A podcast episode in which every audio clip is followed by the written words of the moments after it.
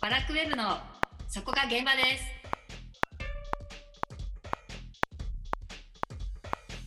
この番組は日本文化の入り口マガジンワラクウェブによる日本文化にまつわるあれこれをざっくばらんに語る番組です。ワラクウェブ編集長セバスチャン高木と編集部スタッフがお送りします。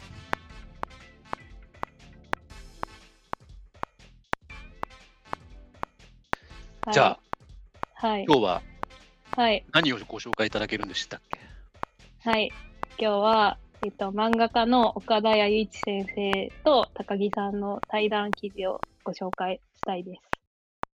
あれはもう伝説の対談でしたね。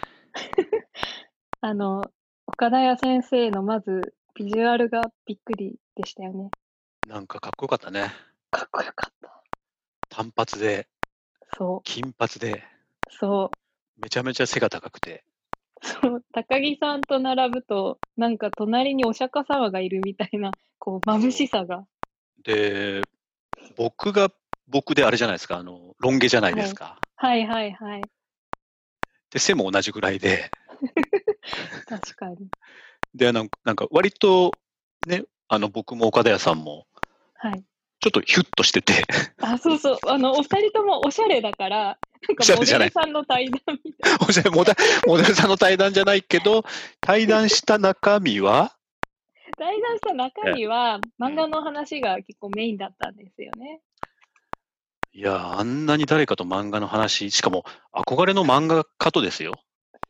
そうですよね。あの、うん高木さん漫画の編集者になりたかったんですよね。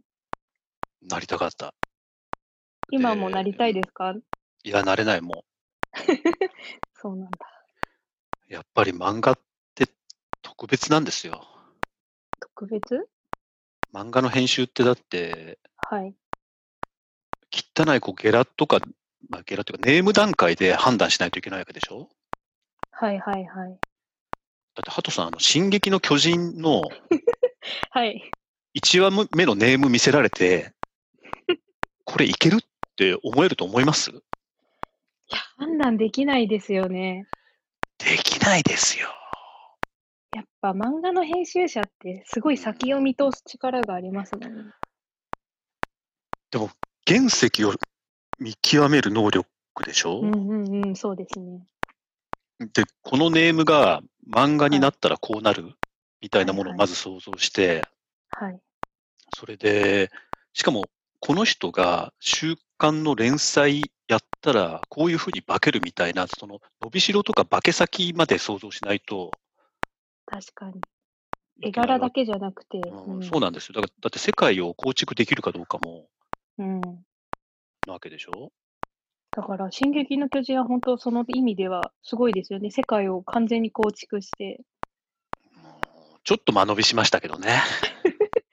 高木さんは漫画のことになると、ちょっと辛口ですよね。うん。ちょっと じゃ、ちょっとじゃないと思う。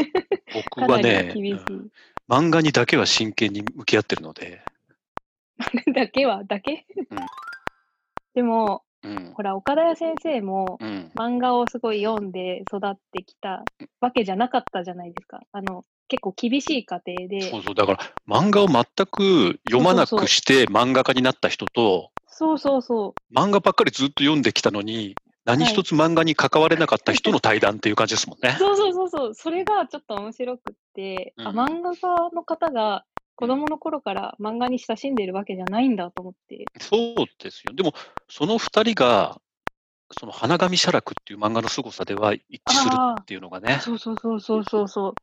とか、あうんと、その岡田谷先生にうんうん勧められたうんうん風雲児たちを読んで、うもうん劇的に私は幕末のこと好きになって、僕も全くそうなんですよね。やっ高木さんも読んだことなかったんですよね。うん、あのね、幕末食わず嫌いしてた。え僕、幕末って、はい。なんとなくいまいち好きになれなかったんですよ。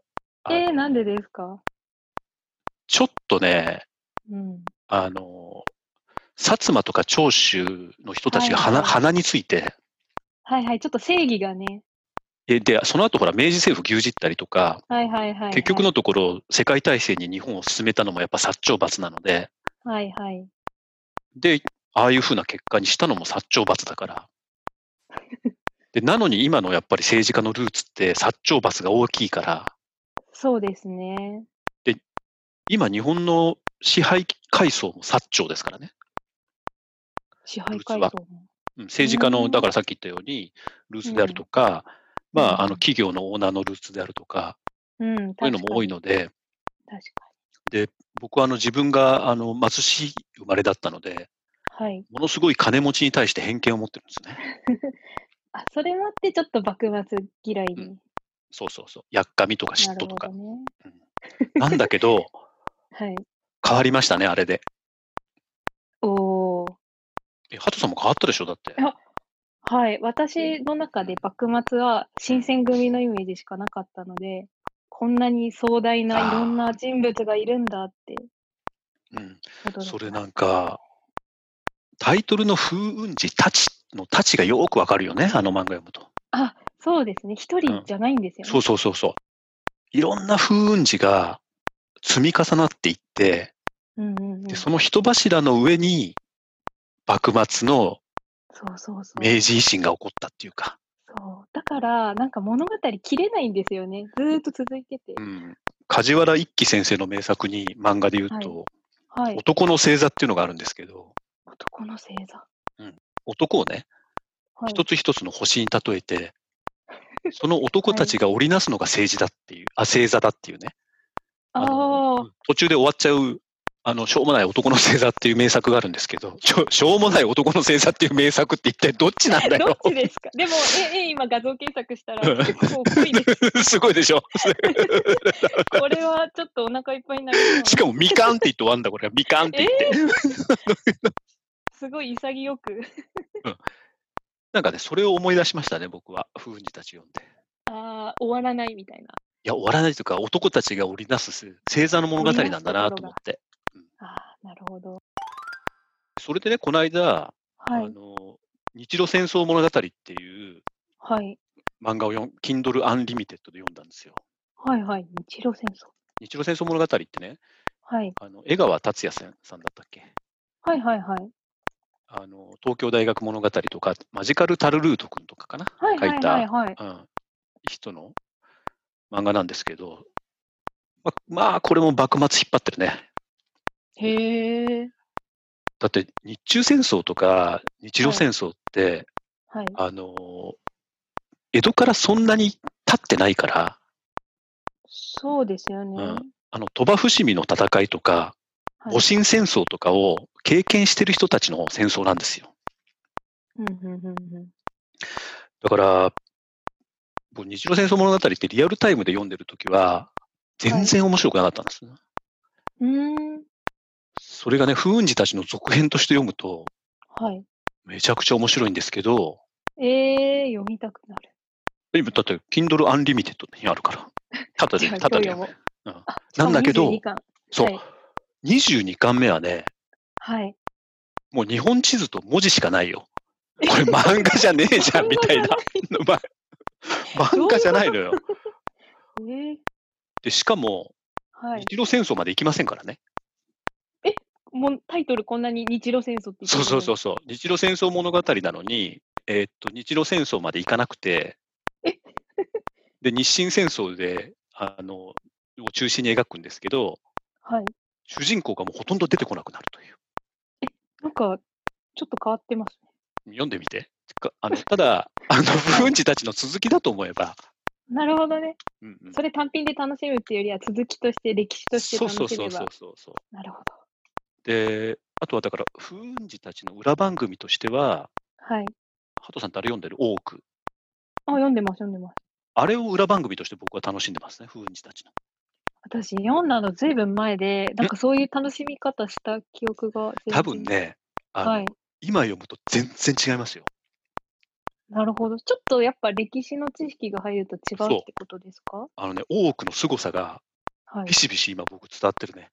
え例えばどういうところですかなんかね、史実と合わせてくんのよ。ビタッと。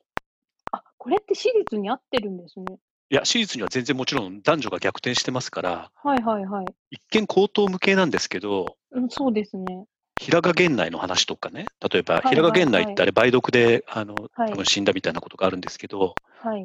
そういう話し、歴史的事実があるじゃないですか。はい。そのことにね、物語をピタッと合わせてくるの。うーん、なんかそういうふうに読んでなかった。いやいやいや、あれすごい天璋院とかね。はいはいはい。だから、そうやって今読むと、それで今多分最終回に向かってると思うんです。もうすぐ終わると思うんですけど、はいはい。多分これ再逆転して終わると思うんですよ、男女が。なるほど。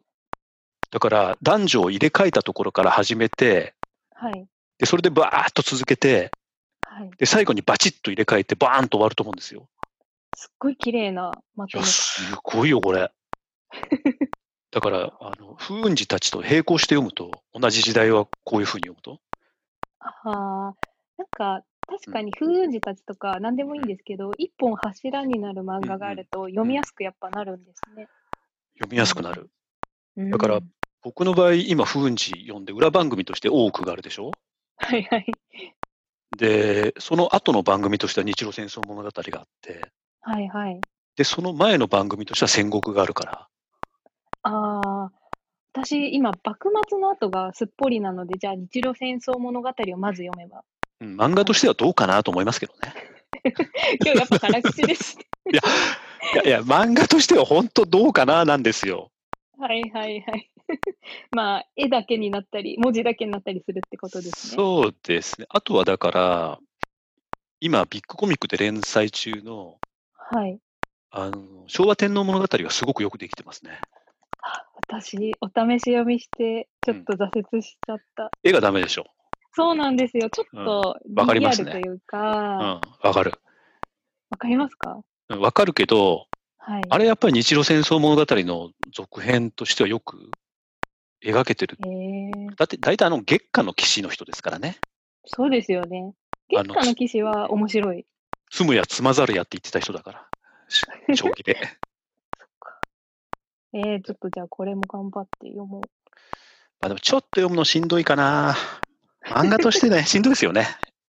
漫画ってなんか歴史ものってやっぱ難しいんですかね漫画ってね、前こはれい誰と話してたのかな、漫画家じゃない小説家の方と話してたんですけど、はいはい。絵の情報量が多くなりすぎると、文字の情報量がしんどくなるんですよ。うんうんあーだから、風雲児たちってよくできていて、確かにつまり絵の情報量がほとんどないじゃないですか、なんあか。ギャ。ギャグですからねギャ。グだし、書き込んでないし、うんうんうん。だからあのストーリーっていうか文字に集中できるんですけど、だけど、絵がうますぎると、とか、今、ハトさんがさっき昭和天の物語リアルって言ってたじゃないですか。はい。そうするとそっちの情報量が多くなりすぎて、うん今度は歴史の方に目が向かなくなるんですよね。確かに。結構昭和天皇物語は人物の表情とかにそうなんですよ。神経がこう持ってかれちゃうんですよね。そうなんですよ。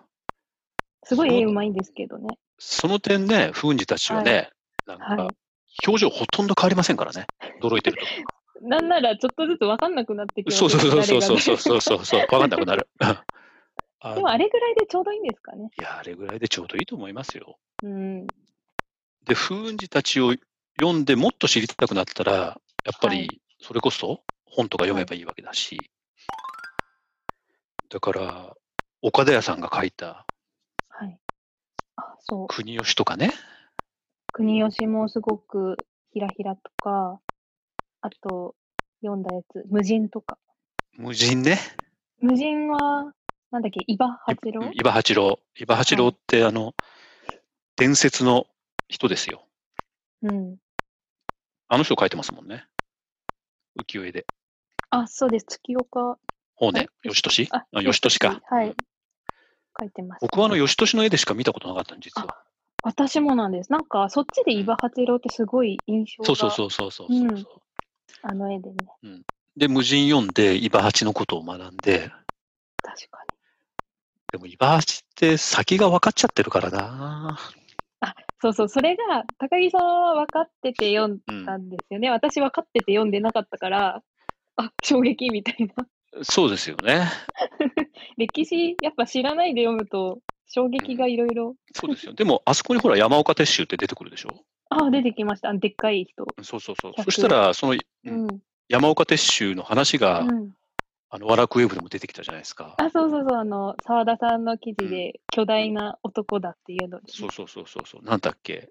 えっ、と、 100江戸の90、え、センチなになになに幕末のグーグルみたいなタイトルでね、あそうそうそ確うか。 2回ぐらいなんか出てきた気がしうます。ん。あの、多分澤田さんにとって郷土の偉人だから、あ山岡鉄舟推してんですよ、きっと。あ、なるほど。なんか澤田さん、ほら、最近スラックで、やっぱ幕末が熱いみたいに言ってて、そうあ確かにとね、あの、山岡鉄舟の日があるところの、にあはるいカフェでいつも仕事してるって言ってるじゃないあ、ですそか。うそう、あの、タリ ーズでいつも。意外となんかおしゃれなんだな、みたいな。こでもそこで、なんだっけ、山岡鉄舟と西郷がううん対対談だっけ、会談したところなんですよね、実際に。 そうなんだよね。その跡地にタリーズができてる。でもなんか西郷隆盛の偉大さも、いまいち分かってなかったね、僕は。ああ、確かに私うもん全然知らなかった。まだあの西郷隆盛の本当の凄さは、風二たち描かれてないですし、はい。多分描く前に終わっちゃうと思うな、風二たち。うん、ちょっとどこまで書けるか。だってかなりお年めしてますよね、源か太なり郎ご先生も高。齢です。うん、でちょっとペース落ちてるような気がするから、落ちてますね。どこまで書けますかね。ちょっと心配になりますけどね。昭和22年生まれだそうです。何歳よ僕よりに73歳ですよ。お お。まあでも宮崎駿ぐらい頑張ってもらいたいですね。いやー、漫画は終わんないよ。これは終わんない日本三大終わらない漫画の一つになるかもしれないね。あと2個なんですか。もう一つはヒストリエ。そうですね。絶対終わらない、ヒストリエ。確実に生きてても追わないですもんね。絶対終わら ない。で、もう一つがキングダム。ああ、まあ、あれはでも終わらせる気なさそうですもんね、完全に。でもさ、はい。真の始皇帝なわけじゃないですか、あの人って。はいはいはい。で、あんな悪いやつにどうやったらなるの今のなんかさ、キラキラした目のうーん男の子が、ロン毛の。確かにそこまではいかないで終わっちゃうんですかね。だからどっかで終わるんだろうね。うん、綺麗なまま終わるんでしょうね、きっと。じゃあ、真を統一して終わるってことか。あ、中国を統一して終わるってことか。うん。なんかそこから書いちゃうと、イメージが。いや、それにしても中国統一まであとまあ何巻あるのよ、一体全体。まだまだかかっちゃいそうですね。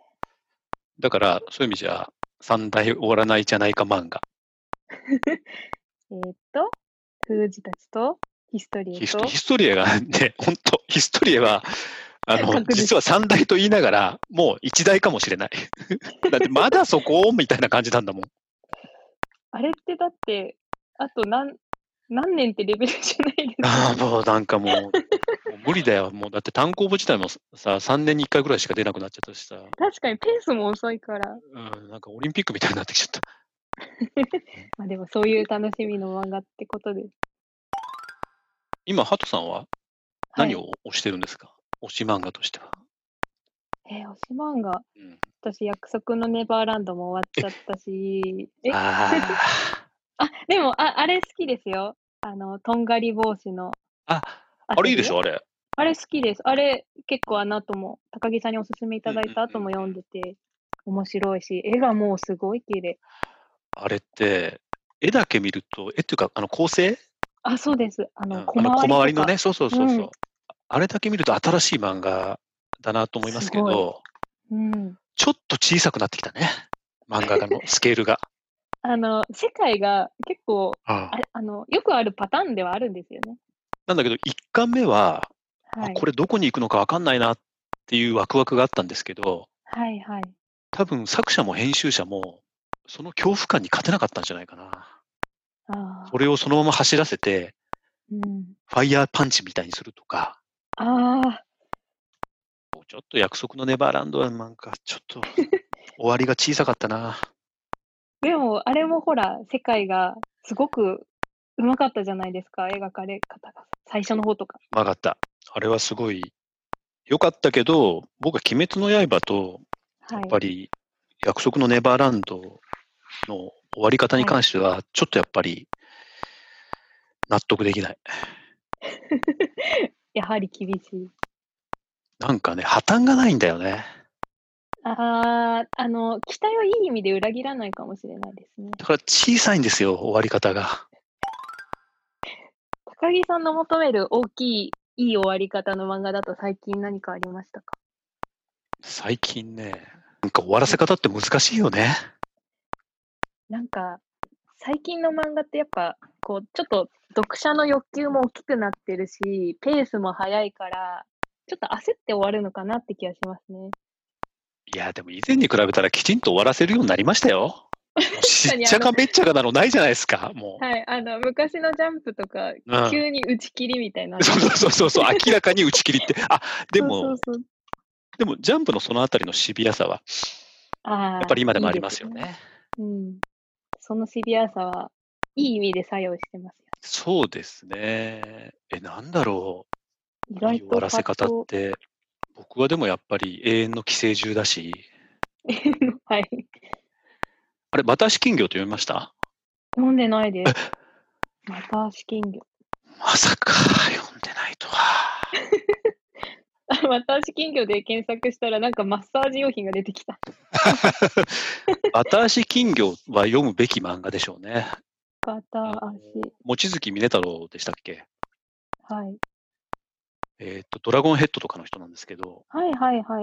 僕はあの人の代表作というか、は、バタ足金魚だと思ってますね。破綻してるし、僕、その主人公みたいになろうと思ってたもん、昔。 話が全然わかんないんですけど、なんかはちゃめちゃな人なんですかはちゃめちゃなのも間違い ない。だって僕が目指すような人だから。そうです よね。そうだろうなと思って。でもな、ああいう風になりきれなかったな。なんか小さくまとまっちゃって、僕も。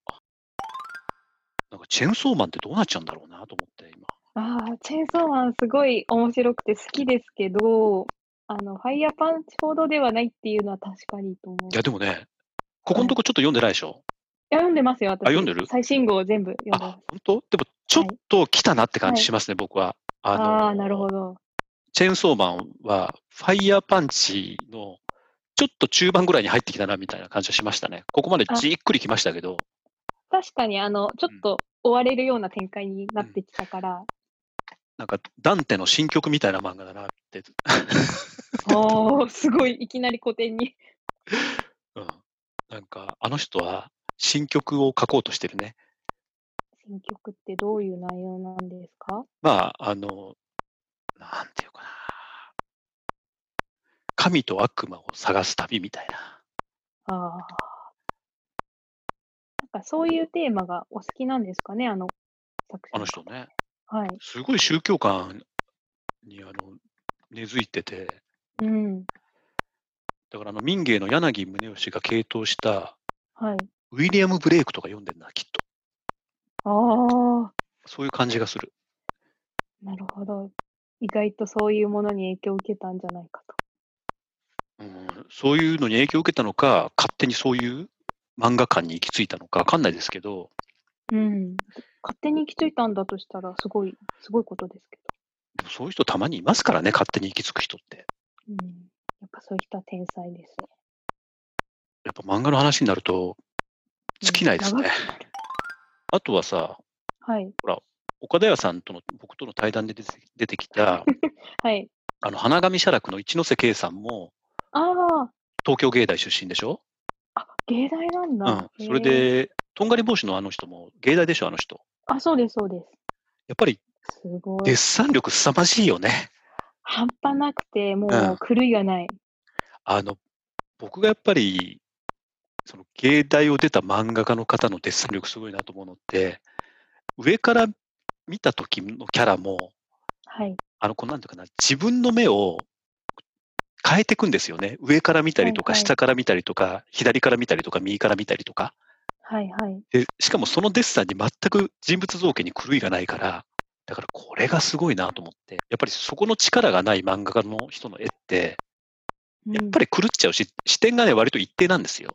うんうんうんうん。でも、花紙写楽の、だから花紙写楽はだから、自分たちが読んでる目をビデオとかカメラだとしたら、はい。そのカメラが屋根に飛んだりとか、はい、はい。正面に座ってる人に飛んだりとか、うんうんうんだからそれがすごい、すごい。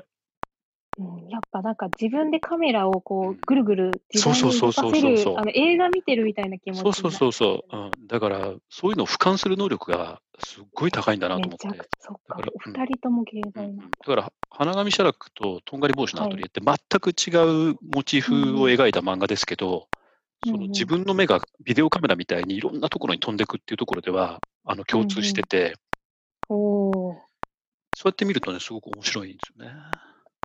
なんか全く違う漫画もそういう見方があるって知るとまた面白いですねまたハトさんの回なのに僕の回になってしまったような気がしていいるんですよいいんですよあの漫画の話をしたかったし聞きたかったのでそうですね今度はもうちょっとじゃあ漫画を探しとく自分で読んだ漫画か何か じゃあ次回はその話で。